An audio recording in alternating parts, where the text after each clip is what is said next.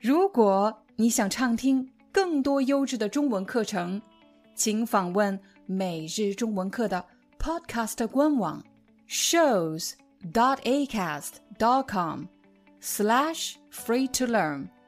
我们的付费会员通道为您提供无广告干扰的高质量收听体验，想听多少就听多少。嗨，大家好，欢迎大家来到今天的中文课，我是你们的中文老师廖丹。在今天的课程里，我们要和大家聊的话题是女性朋友和男性朋友。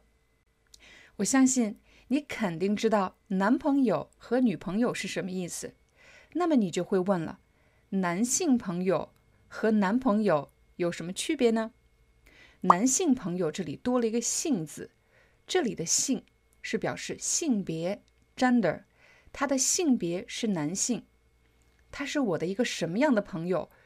他是我的一个普通的朋友，但是呢，他的性别是男性。有可能你会问：“男性朋友这个词可以用来介绍一个人吗？”比如这里有一个人，我说：“啊，他是我的男朋友。”当你听到我说他是我的男朋友，表示我们两个在谈恋爱。但如果他的性别是男性，我们只是普通朋友，我就会说这是我的一位朋友，这是我的一位朋友。我并不会刻意说这是我的一位男性朋友。那么我们什么时候会用到男性朋友、女性朋友这样的词呢？当然是讨论你有什么样的朋友。比如，我现在想问你，在你的朋友中，是男性朋友比较多呢，还是女性朋友比较多？也就是说，我们用男和女这样的性别，把朋友进行一个分类：男性朋友、女性朋友。我还要再问你一个问题，那就是你觉得男性朋友和女性朋友他们之间有什么不一样的特点吗？比如，一个最常见的差异是，女性朋友的话比较多，他们喜欢说话；但是呢，男性朋友往往话比较少。为什么话比较少呢？是他们不爱说话吗？我想，很可能是男性朋友不太善于表达自己，不善于干什么，就是表示在这方面不是特别擅长，做的不是很好。如果我说，我不善于唱歌，表示我唱歌唱的不好；我不善于跳舞，我跳舞跳的不好。如果某个人对你说我不善于表达，说明虽然我心里有很多想法，有很多话，但是我不知道怎么样表达出来。当然，在今天的课程里，我们只是进行一个大致的分类，并不一定准确。第二个。男性朋友和女性朋友的区别是，我发现女性朋友一般情感比较细腻。细腻是什么意思呢？当我们说一个人的情感比较细腻，说明他非常善于捕捉人内心的一些非常细微的感受。什么叫善于捕捉一些感受呢？虽然这里我说捕捉。其实他的意思就是善于发现、善于看到人们内心当中一些非常细微的一些感受。如果你不仔细观察，很可能你根本没有发现他们有什么样的感受。另外，我也发现女性相比于男性，他们更敏感。我刚才把男性和女性做了对比，我说女性。相比于男性，他们更怎么样？更敏感。当我们说一个人比较敏感，是说他比较容易受外界环境的影响，比较容易受他人的影响。比如别人看他的眼神，别人对他说话的口气、用词，这些在女性看来都是非常重要的。语气不同。他们的感受是不一样的，有可能正在观看或者收听我们中文课的朋友中，有人就不同意了。你怎么能说我们男性不敏感、不细腻呢？我当然不是这个意思，但是大多数情况下，我发现男性的神经比较大条。我刚才说神经大条是什么意思呢？当我们说一个人神经大条，很可能是因为他不会过度关注细节，尤其是当他经历一个不好的事情。对于神经大条的人来说，可能当时不开心，但是很快他就忘了。他不会对这件事情反反复复想很久。而且我发现，我身边的男性朋友，他们通常不拘小节。不拘小节是什么意思呢？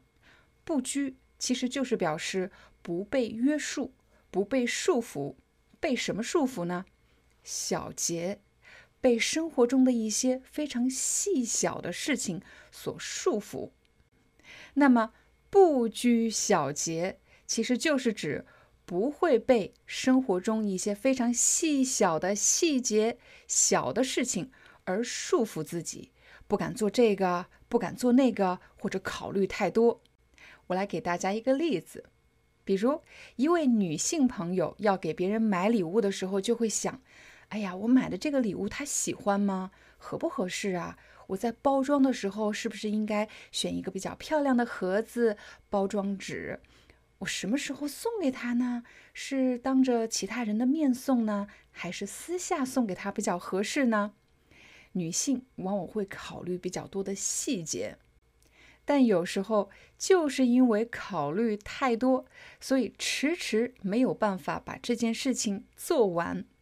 但不拘小节的人就不一样了，对他们来说，送礼物是件非常简单的事情。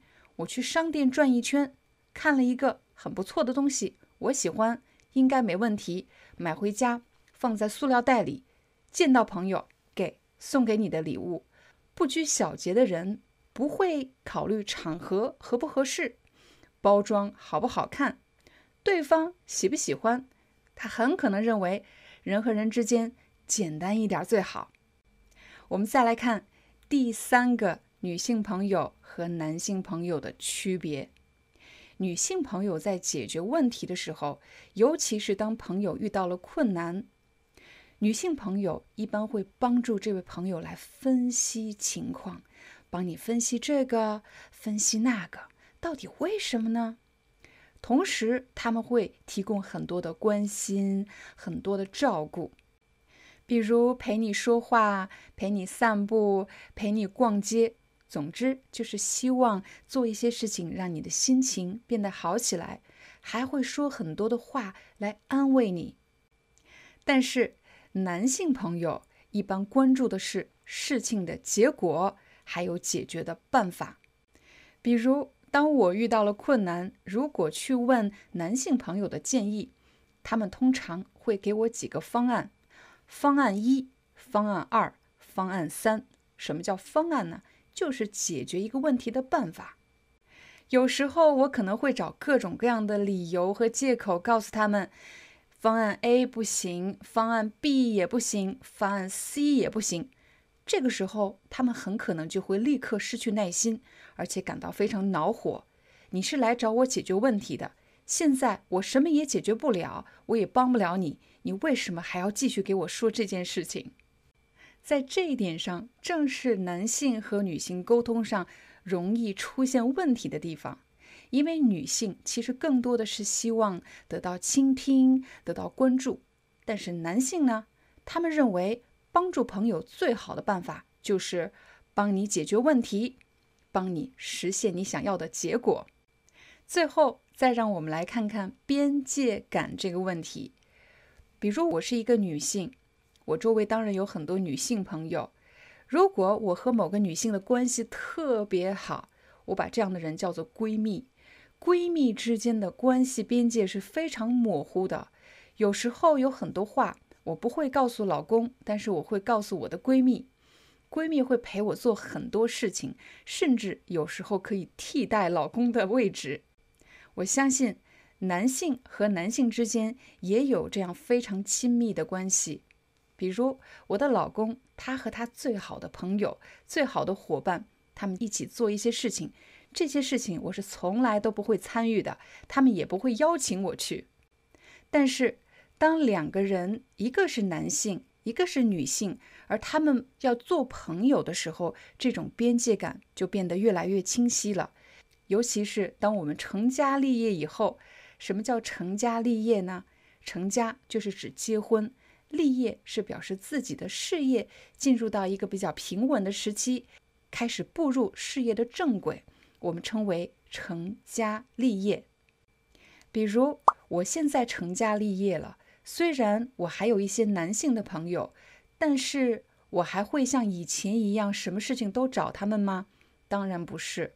这个时候我们之间会形成一个非常清晰的边界，也就是说。我们会在内心把彼此当作朋友，但是在生活中，我们的边界是非常清晰的。比如，不会去经常一起喝咖啡，也不会一起去逛街。我遇到伤心的事情，也不会第一时间想到去找一个已婚的男性朋友寻求关注和关心。那么反过来，如果是一个已婚的男性，他有一些女性的朋友。如果他遇到了困难，想到的是他的女性朋友，而不是他自己的妻子，这个时候朋友之间的边界其实就已经变得很奇怪了。我们把这样的现象可以说越界，超越了作为朋友应该保守的一个界限。如果你想访问视频下方的字幕文稿，请一定记得加入我们的频道会员。现在我向大家展示怎么样成为我们中文社区的会员呢？请大家用电脑登录 YouTube 频道，在主页上方有一个加入按钮，点击加入，成为我们的频道会员有什么好处呢？你不仅会每周收到不同主题的词汇卡，以及可以访问视频下方的汉字书写练习以及视频字幕文稿。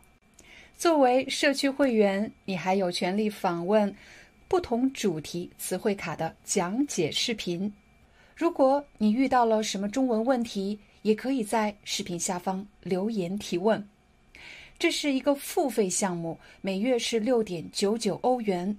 没有问题后就可以点击加入。现在进入支付页面，完成支付就可以成为我们的会员了。最后要感谢大家的观看以及一直以来的支持，我们明天见。